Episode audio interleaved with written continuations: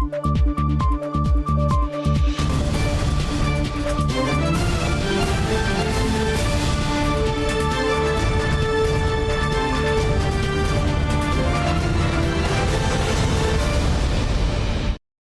键时刻带您迅速掌握潮流趋势，欢迎收看《财经趋势四点零》，我是赵廷玉。首先带您看到半导体界焦点，台积电日本熊本厂本周六呢举行开幕典礼，这是台积电在海外最快落成的晶圆厂。熊本工商领袖表示，台积电将为熊本带来明治维新以来的黎明。带您看到台积电即将开幕的熊本新厂所缔造的五个第一。台积电熊本厂周六举行开幕典礼，台积电董事长刘德英周四已前往日本出席，嘉宾成为各界关注焦点。除了先前传出创办人张忠谋、总裁魏哲嘉以及台湾官方代表国发会主委龚明鑫等都会出席。日媒周五报道指出，经济产业大臣斋藤健将出席典礼，并计划与台积电高层、鹿岛知事等会面。不过没具体提到首相岸田文雄和王室代表佳子公主。是否现身？台湾的这样的技术呢，持续的延伸到日本，那更好的是让台日的合作更加深。那我想这个是双方都是有良性的一个互动。台积电熊本厂在短时间内落成，带动当地城市变化，开创了五项第一，包括是日本当前最先进逻辑晶圆厂，也是台积电海外建厂最先启用的厂区，最大对日投资台商，日本晶片法案最大补贴受惠者，以及首次与车厂直接合作的台湾晶圆厂。据了解，熊本二厂也已敲定，二零二七年底开始营运。对此，王美花回应：去年我。十一月我刚好到日本的时候，那日本政府他们呃当然有一些预算在做准备，重要的技术要到国外去投资，那当然也都是要经过我们这个呃投资审查师的审查。根据日本媒体报道，有消息人士透露，日本政府近期将公布对台积电熊本日厂的补助，约七千三百亿日元，相当于新台币一千五百五十五亿元。新航亚太电视陈慧模、李晶晶。台湾台北报道。好，继续来看到台积电日本熊本厂开幕。根据九州经济调查协会预估，台积电设厂带动半导体相关设备投资，十年经济效益将高达新台币四点三兆。一早涌现上班排队人潮，但这里不是东京，而是熊本县菊阳町。日媒报道，这座四万三千人的城市，随着顶尖企业台积电进驻，正出现惊人变化。こちらのパイナップルケーキとこちらのピーナッツ類が売れております。今台湾の方このお店増えてますか？はい。確実に増えてると思います台积电进驻熊本县，当地地价呈现三倍跳，餐厅到处是人，相较过去完全不同。而商场出现台湾食品专区，泰山八宝粥黑松沙士出现在架上。因为台积电日本厂区员工眷属当地生活，也带动饭店餐饮业，也有台湾旅日企业家打算到熊本来开店。三年前まではだいたいエンジニア二十五万。 っていう市場だったんですが、もう今はざっくり30万円。半导体工程师炙手可热，让熊本出现抢人才大战。相较熊本当地最低时薪八百八十九日元，台积电开出临时清洁员时薪一千八百日元，员工餐厅人员有一千三到一千六百五十日元，相较当地时薪几乎两倍跳。日本智库九州经济调查协会预估，台积电熊本设厂从二零二一年起的十年间，经济效益高达二十兆七百七十亿日元，相当于新台币四点三五兆。 台积电的到来被形容是日本九州西岛东山再起的百年契机。也因为台积电是全球重量级的半导体的制造业者，那么所以日本也希望借由台积电它在熊本厂的一个量产，也能够更加的凸显日本希望能够重返半导体荣耀那么这样的一个位置。所以在这一次呃台积电熊本厂的开幕，其实在日本的一个官方的重视程度都是相当高的。媒体报道，台积电熊本厂二月二十四号开幕，除创办人张忠谋外，日本首相岸田文雄、日本皇室公主都有望出席。也传出苹果催促，希望熊本厂早日量产影像感测器。而台积电方面回应，熊本厂将按照计划在年底前量产。新台电视王冠林沈维彤，台湾台北综合报道。再来看到辉达本周公布财报表现亮眼，第四季营收与获利呢双双大幅成长，股价更是改写华尔街史上最大单日增值纪录。执行长黄仁勋身价也来到全球第二十一名。威达报佳音。第四季财报写下亮眼成绩，营收来到两百二十一亿美元，年增百分之两百六十五，每股盈余五点一六美元，年增百分之四百八十六，远远超过市场预期，股价盘后大涨超过百分之十。财报亮眼归功于数据中心部门，单单第四季便贡献一百八十四亿美元营收，是去年同期五倍之多，占总营收比例百分之八十三。Overall, the supply is improving. We expect the demand will continue to be stronger than our supply provides, and um, uh, through the year, the uh, cycle times are improving, and uh, we're going to continue to do our best. 唯独来自中国的数据中心业务在第四季度显著下降，仅占个位数比例。配合美国晶片禁令，辉达暂停销售高阶 AI 晶片给中方。黄仁勋表示，已经开始送出新调降后的晶片样本给中国客户。This last quarter, we um, our business significantly declined uh, as we uh, we stopped shipping in the marketplace. We expect this quarter to be about the same. 彭博行业研究分析师指出，辉达在中国的营收锐减，也凸显在美国出口管制下，腾讯、百度与阿里巴巴等中国企业取得先进 AI 晶片面临种种挑战。新唐人亚太电视直接李兆廷玉整理报道。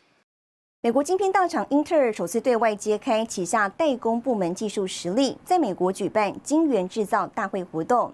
透露呢，将为大客户微软制造晶片，并接下超过百亿大单。美国商务部长雷蒙多也视讯力挺，表示要强化美国本土晶片制造能力。Simply put, Intel Foundry. 美国晶片大厂英特尔进军晶圆代工，不只是说说，首次举办大型活动，推出全球首个专为人工智慧 AI 时代设计的系统级晶圆代工服务。微软执行长纳德拉线上以视讯宣布，将率先采用英特尔十八 A 制程打造全新晶片。Engaging in a hundred percent of the AI TAM, and that simply put what we call the systems foundry. for the AI era. We now have expected lifetime deal value of over $15 billion of customer uh, in our uh, foundry uh, customer business into the future. 英特尔晶圆代工订单约一百五十亿美元，高于市场预期的百亿美元。以旗下十八 A 先进技术，相当于一点八纳米，要在二零二五年重返制程领先位置。 英特尔高层认为，光是考虑摩尔定律是不够的，校正台积电龙头地位相当浓厚。TSMC has been incredibly successful with this model. Disciplined execution, disciplined strategy, consistent innovation. But to quote Bob Dylan, the times, they are changing. That it's not just enough to do Moore's Law, it's not just enough to do a systems you know, kind of implementation. You have to look at all of these combinations. 这场邀集生态圈产业界巨头，不仅安谋执行长哈斯到场，美国商务部长雷蒙多也透过视讯方式支持美国企业重振晶片制造韧性。Showed us uh, we got to get to work. We need to get back to work making more chips in America. And so this is a moment. You know, our generation, this is our moment. 英特尔力推旗下系统级晶圆代工服务，也表示四年五技术节点的计划蓝图年底前完成，目标着眼二零三零年成为全球第二大晶圆代工厂。新唐人亚太电视，池天里沈维彤，台湾台北综合报道。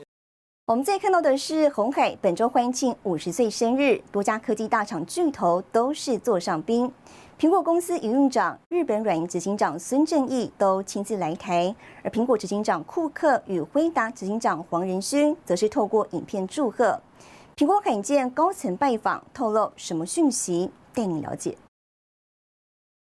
红海举办五十周年晚宴，席开五十桌，五百人共享盛举。创办人郭台铭现身站台，最大客户苹果公司营运长威廉斯亲自来到台湾。辉达、英特尔、AMD、ON 等高层受邀出席，另外台积电总裁魏哲嘉、日本软银集团执行长孙正义都亲自到场。苹果执行长库克特别录制影片祝贺，细说过去和红海携手合作点滴，期待富士康和苹果在未来五十年共同取得成就。距离库克上次二零零八年来台参加郭台铭喜宴已经有十六年，而这回苹果罕见高层拜访，展现满满诚意，透露未来紧密合作讯号。我可以讲，in general 啊，一般来讲，我们会有更深度的合作，更广泛的合作，这是啊，这是非常确定的。所以苹果，我想他们可能也想要找寻新的出路啦。那这次来台湾，当然一方面是庆祝庆祝红海五十周年，二方面可能要有新的市场出现。将来不排除，我觉得苹果也会推出自己的相关的电动车嘛。现场展示红海自主打造的 Model 一、Model B。尽管苹果在中国扶植立讯等路器，但红海依旧是苹果最重要合作伙伴。面对手机等电子产品，组装制造难度不断升级，更需要台厂协助。红海前十大客户其实也看到这个方向。你将来如果要达到一定的量产的数量难度，过去都要靠中国大陆嘛。哦，那现在如果去别的国家的时候，红海它还是有像印度。呃，它还是有好，或者是越南啊，其实这些都都是他们有相对性的生产基地在里面。好，那是不是能够率先卡位，抢进市，抢先抢这个市占？红海最重要的新事业就属 AI 伺服器。根据摩根士丹利 AI 供应链报告，红海几乎垄断了辉达 GPU 模组的代工业务，整机伺服器出货市占率也高达百分之二十四。辉达执行长黄仁勋也以影片方式祝贺红海。刘安伟宣布红海新愿景：我们首先呢，要从一个制造的红海，要变成呃一个这个平台科技的红海。那希望透过这个平台科技，我们能够。这个创造更多的价值。去年营收冲上六兆的鸿海将持续强化跟美商客户合作，进攻电动车、AI 伺服机等新事业，开创下个五十年。新台电视高就的沈维彤，台湾台北综合报道。我们再看到台湾代工大厂伟创本周在新竹举办全球营运总部上梁典礼，总经理林建勋表示，将规划 AI、五 G 和伺服器研发中心等项目，预计今年第三季就能完工启用。新建工程上梁典礼。代工大厂伟创全球营运总部进驻新竹 AI 智慧园区，十九日举行上梁典礼，由总经理林建勋亲自主持，新竹县长杨文科、竹北市长郑朝芳等人都出席活动。我们认为整个新竹县有足够的人才来 support 我们整个这个营运总部的的的完成，所以我们决定把我们的营运总部落在新竹县。很顺利的，伟上进来之后，连带着我们的翼龙普森。呃，智邦都进来了，期待着我们所有全台湾、我们全国最重要的 AI 人工的智慧的这个设计的人才。通通到我们新竹县来。伟创全球营运总部以黄金绿建筑打造，营运规划包括 AI、五 G 伺服器研发中心、五 G 智慧工厂、数位能力中心，以及全球运营人才育成总部。研发人才初步规划至少六百人，总部落成后将扩大专业人才需求。即将在第三季哦就要来呃正式的启用，呃会带给我们竹北更新的荣景，那我们也十分的期待。我们的客户都是基本上就是前面就台积电在帮他们晶圆先制造，然后我们这边就在做呃不管是主机板或系统，其实都在这个所有的事情都发生在整个大兴土地区。那所以未来我是觉得 AI 还有才刚开始，所以未来的呃展望还蛮大的。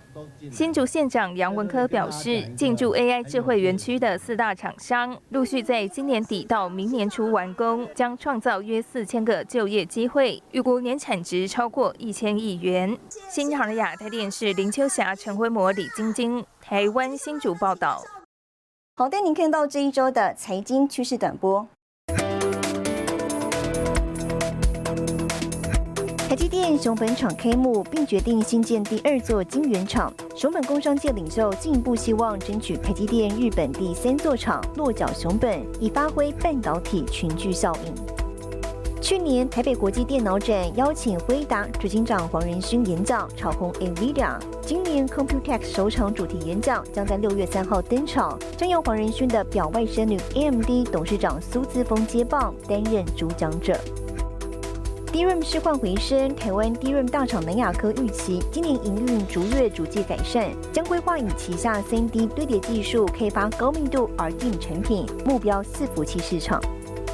汉翔与美国诺格公司签署策略性合作备忘录，对官方昵称鹰眼的 E2 预警机未来可能的升级计划预作布局。新唐人亚太电视整理报道。台湾学界在新时代半导体技术取得重大突破。更详细的新闻内容，休息一下，我们马上回来。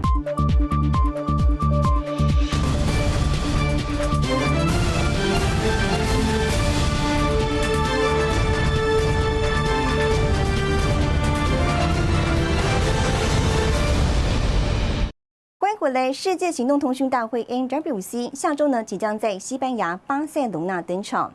台湾三大电信业者董座，包括中华电信、台哥大以及远传，宣布将亲自出席，展示 5G 升级和 AI 相关应用。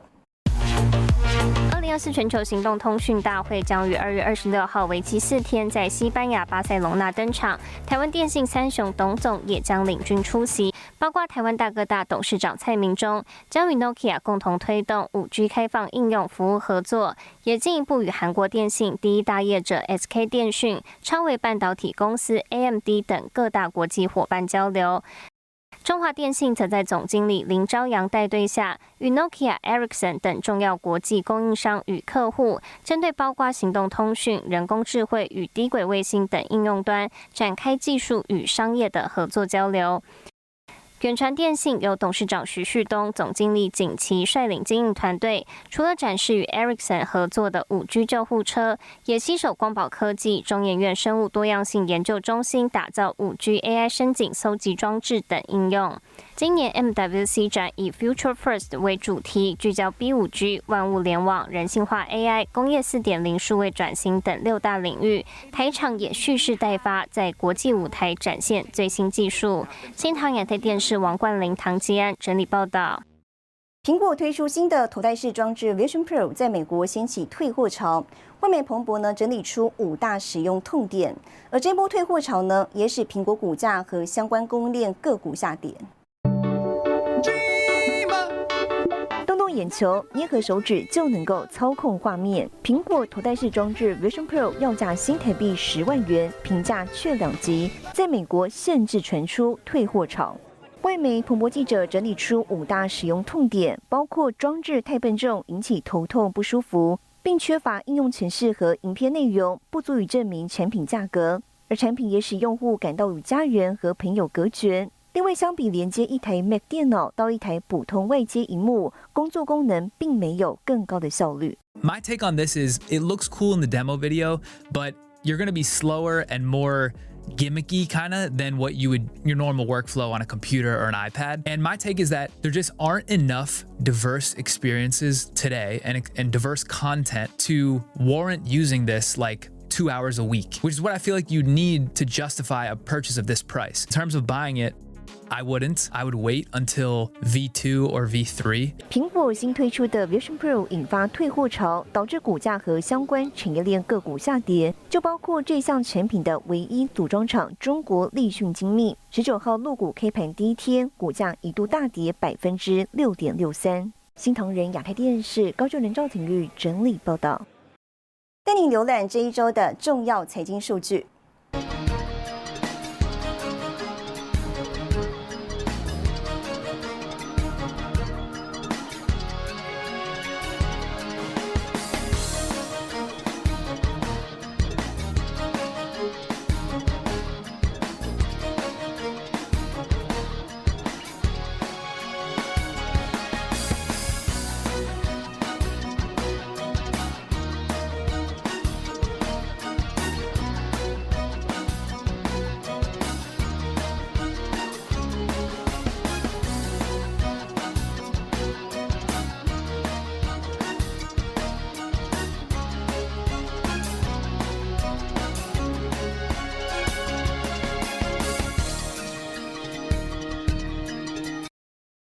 研究成果有望成为半导体下个世代重要技术吗？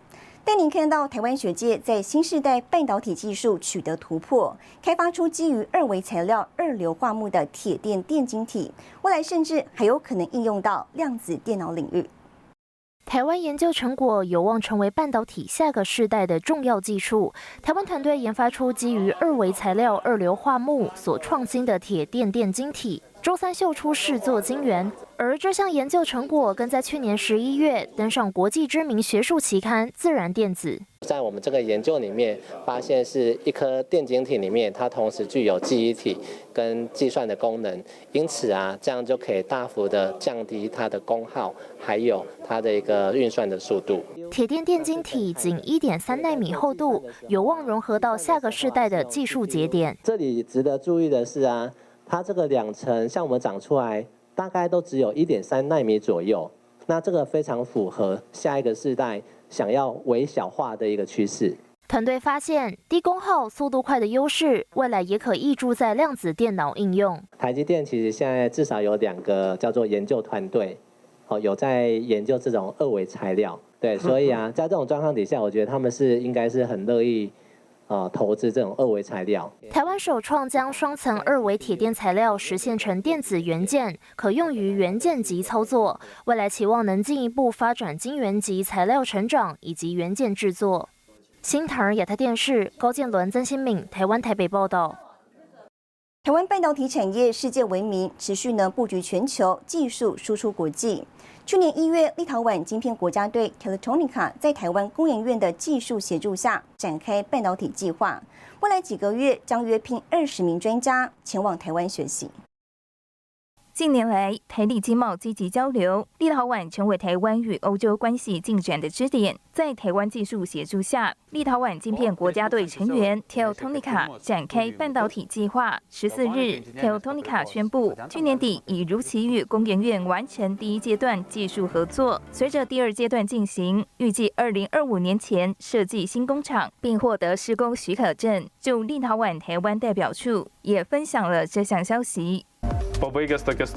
Teltonika 这家立陶宛科技公司专注开发及制造使用在工业物联网的数据通信设备。集团副总裁表示，第一年进行可行性研究。充分挖掘公司承接半导体晶片设计、制造、组装、测试和功率模组生产的能力。为了制定制造设施的详细计划，采用许可技术，并设计生产以及所有必要的基础设施，我们将继续与技术供应商工研院和外部合作伙伴密切合作。Tony 卡也公布首批职缺，包括晶片制造和组装工程师、工厂基础设施工程师等。在准备半导体晶片工厂的规划时，将雇佣约二十名新员工，平均月薪约为税前四千一百七十欧元到六千六百七十欧元，并在台湾提供训练。另外，根据台立签署协议，Teltonika 获得设备使用许可后，预计二零二七年新工厂将生产半导体，为维尔纽斯创造约两千。个就业机会。新唐亚台电视高建伦、李晶晶综合报道。蔡英文总统出席国际书展，力挺出版业数位转型。更详细的新闻内容，休息一下，我们马上回来。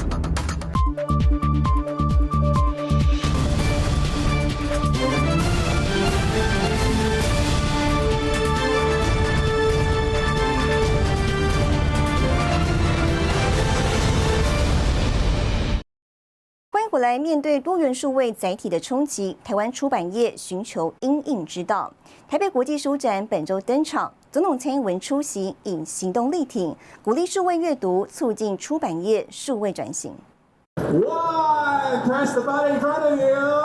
二零二四台北国际书展正式登场，三十四个国家共五百零九个出版单位参展，数量相较去年再成长。总统蔡英文亲自出席开幕典礼。随着数位科技的发展，阅读的方式和媒体也正在改变。